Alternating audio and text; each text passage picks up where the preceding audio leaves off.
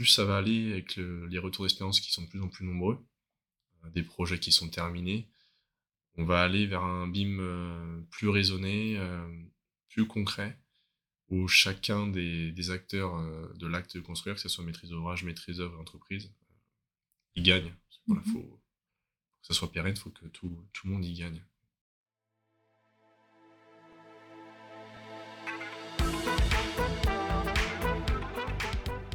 Bienvenue dans ce nouvel épisode du Quin d'œil du BIM, présenté par la société BIM Service.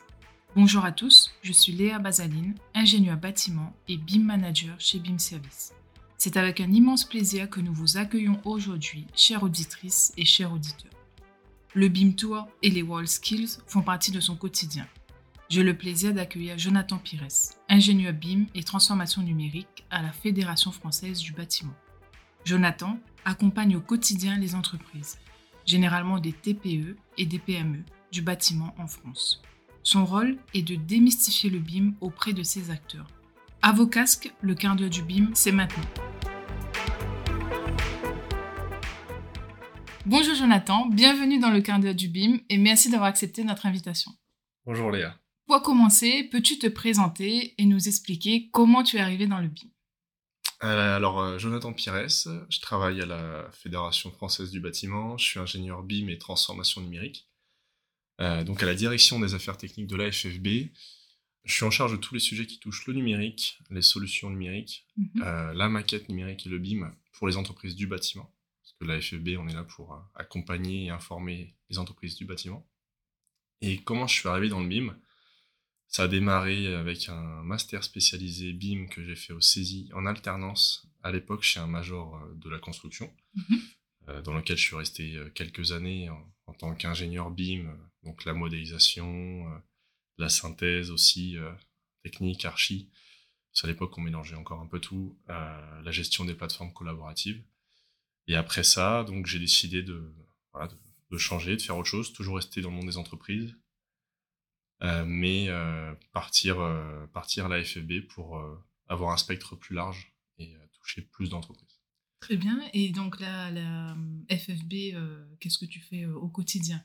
Alors, à la FFB, il y a plusieurs missions principales. la première mission, bah, c'est représenter les intérêts des entreprises du bâtiment. Mmh donc, notamment pour ce qui est du BIM, on, est on travaille en collaboration avec les autres organisations professionnelles dans le cadre des différents plans qui ont été mis en place par le gouvernement. Mhm. Donc précédemment le PTNB, euh, puis maintenant le plan BIM 2022 qui est devenu plan BIM. Donc là, on, enfin, je participe euh, aux différents groupes de travail euh, pour, la, pour mener les actions du plan BIM. Par exemple, une des actions sur laquelle la FFB est copilote, qui est le, BIM Tour. Mhm. Donc le BIM Tour, c'est une série d'événements qui ont lieu en région pour que les régions parlent de leur BIM. C'est les régions qui présentent leur, euh, leur événement. Donc là-dessus, nous, la FFB, on est copilote. C'est une des actions du plan BIM auxquelles on participe très activement. On a aussi l'Observatoire du BIM, euh, qui est un observatoire euh, qui est mené chaque année. C'est un sondage auprès de 2000 personnes, dont 1000 entreprises, sondage téléphonique, mhm. qui à la fin nous, nous, nous pond une enquête sur l'avancée du BIM sur le marché. C'est une autre action sur laquelle la FFB a, été, euh, a beaucoup travaillé avec les autres euh, organisations professionnelles de la filière. Euh, et puis encore d'autres, le site internet pratique le BIM.fr, le démonstrateur Olympie. Donc ça, c'est une première grande mission, comme je l'ai dit pour venir au début, c'est représenter les intérêts des entreprises du bâtiment dans le cadre de ces plans-là, mm-hmm. donc notamment le plan BIM. Après, une autre grande partie de la mission, bah, c'est bien sûr travailler pour nos adhérents. On les informe, on les sensibilise, sur euh, les avantages, les gains euh, potentiels du numérique mhm. et du BIM. Du numérique d'abord, parce qu'il faut qu'on, toujours qu'on aide nos entreprises à, comprendre en quoi le numérique peut les aider dans, leur travail au quotidien. Parce que là, dans ces entreprises, tu as quel type d'entreprise? Ah oui, euh, alors dans les entreprises, on est grande majorité TPE, PME.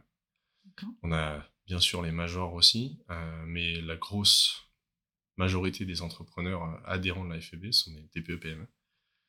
Euh, donc, ce qui fait qu'il va falloir qu'on, enfin, il faut qu'on adapte euh, notre notre réponse et il va falloir qu'on touche un peu tout le monde, de tout corps d'État, euh, tout métier. On, adresse autant les peintres que les entreprises de gros œuvres.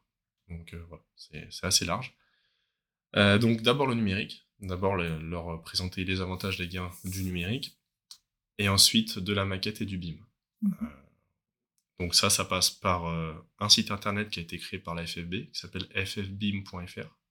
Donc c'est un site internet assez simple, ouvert au public d'ailleurs, avec un, tout un itinéraire sur comment, euh, comment aller euh, au bout du BIM. Donc euh, je comprends, je me positionne et je déploie.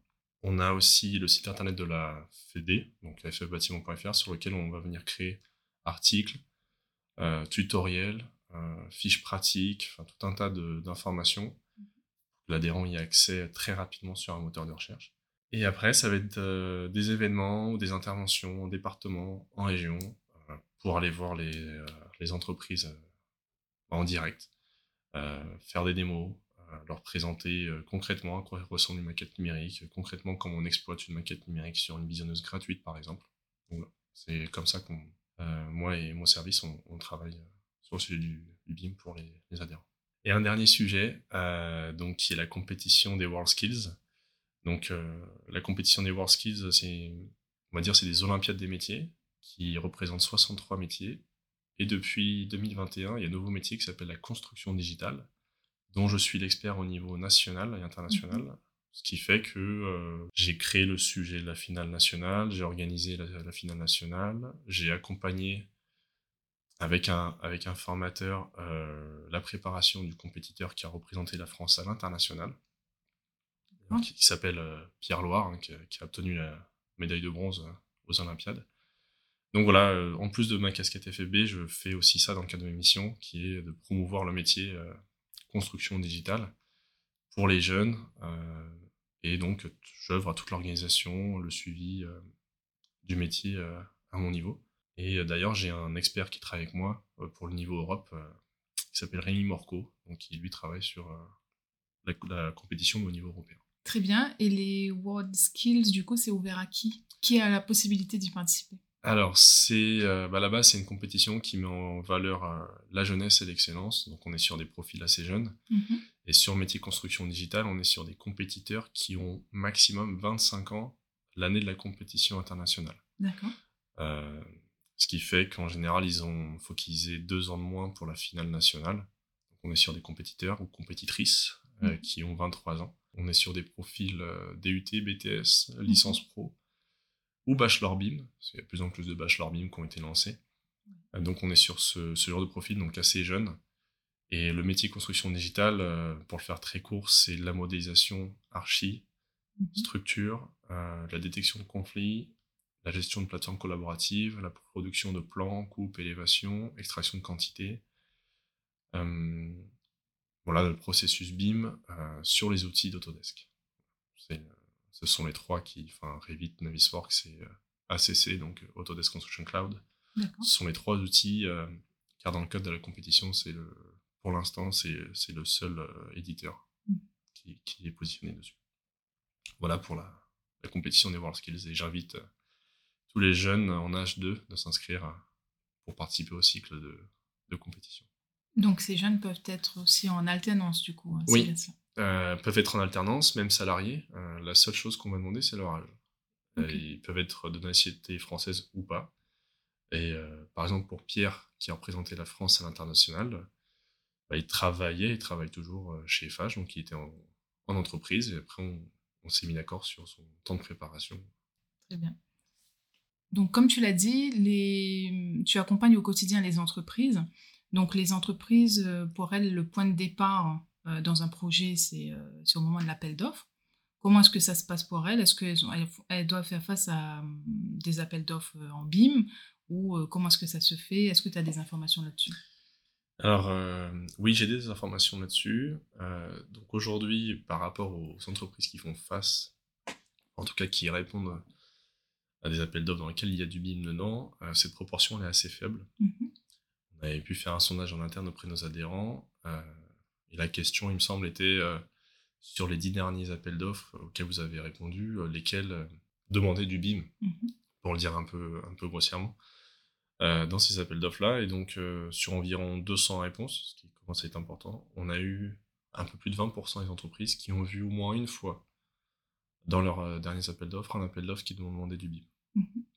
Et quand on grattait un peu plus loin, on avait posé la question sur la présence des maquettes numériques dans le DCE, donc dans le dossier de consultation des entreprises.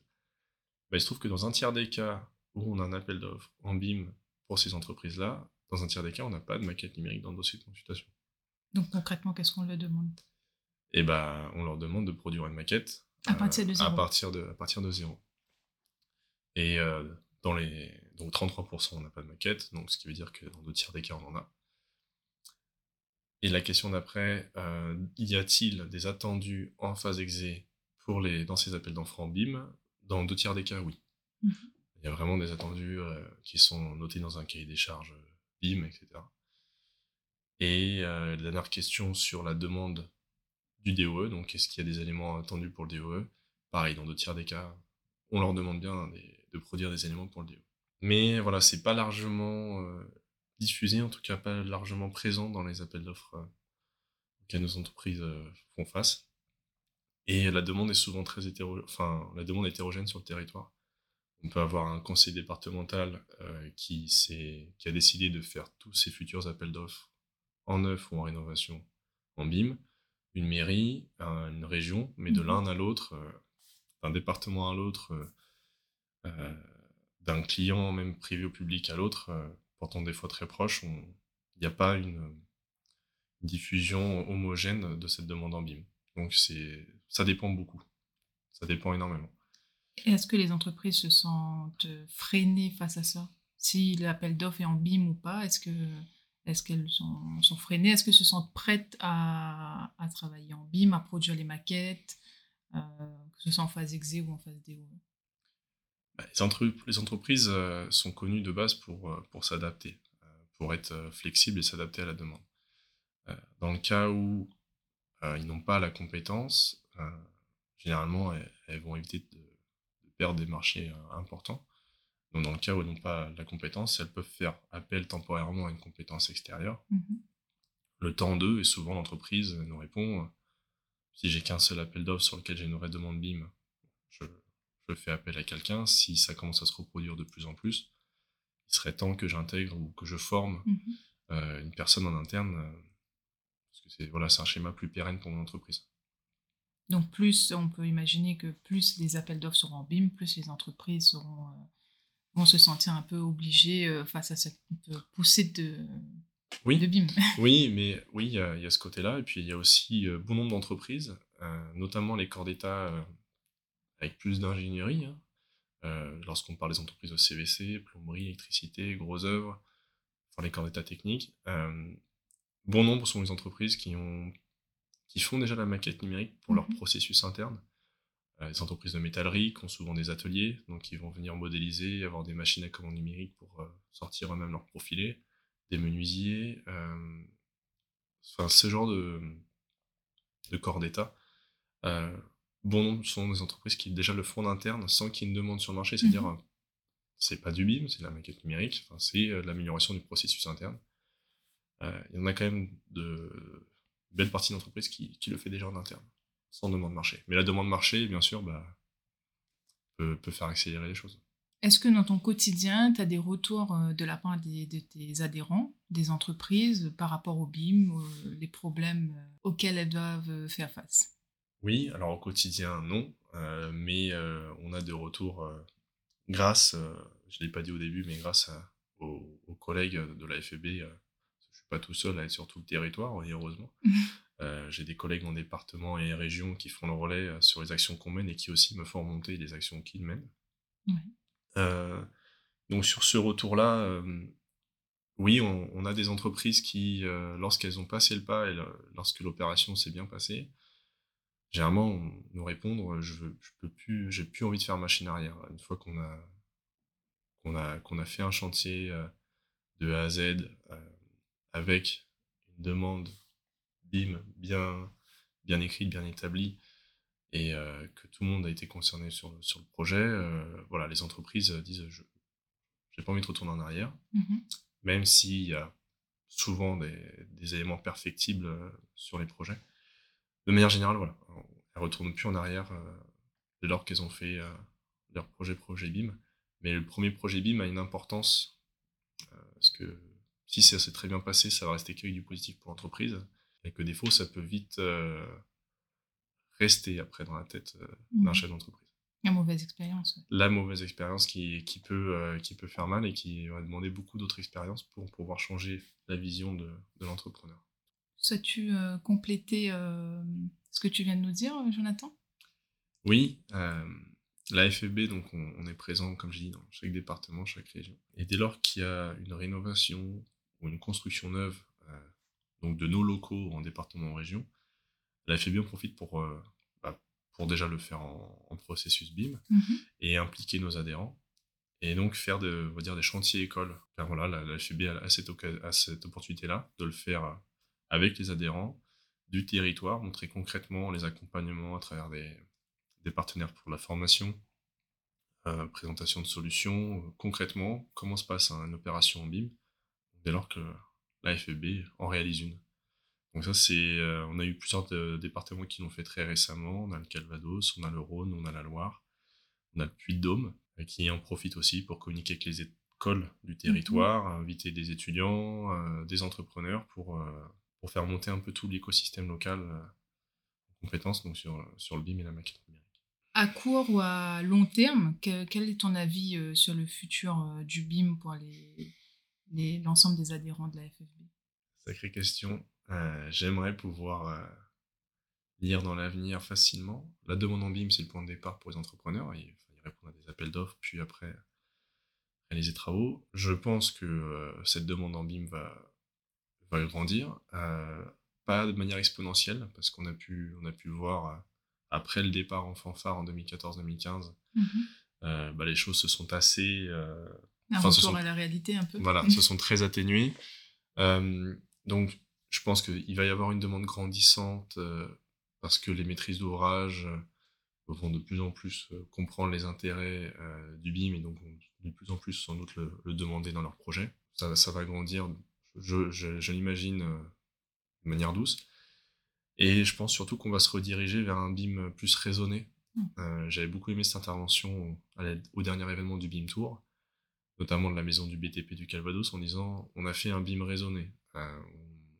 On ne fait pas du BIM pour se faire plaisir. On a une maîtrise d'ouvrage qui a des objectifs, qui les a bien retranscrits euh, dans son cahier des charges BIM, qui demande juste ce qu'il faut en phase exé et DOE, parce qu'elle a sa stratégie après d'exploitation de son bâti euh, en maintenance ou autre. Donc je pense qu'on plus ça va aller avec les retours d'expérience qui sont de plus en plus nombreux, euh, des projets qui sont terminés, on va aller vers un BIM plus raisonné, plus concret, où chacun des, acteurs euh, de l'acte de construire, que ce soit maîtrise d'ouvrage, maîtrise d'œuvre, entreprise, il gagne. Parce mhm. faut, pour que ça soit pérenne, il faut que tout, tout, le monde y gagne. Merci Jonathan cet échange et euh, d'avoir fait le déplacement, d'être venu nous voir euh, dans nos locaux à Paris. Merci à toi Léa pour l'opportunité du, podcast et en espérant que ça intéressera les auditeurs qui te suivent.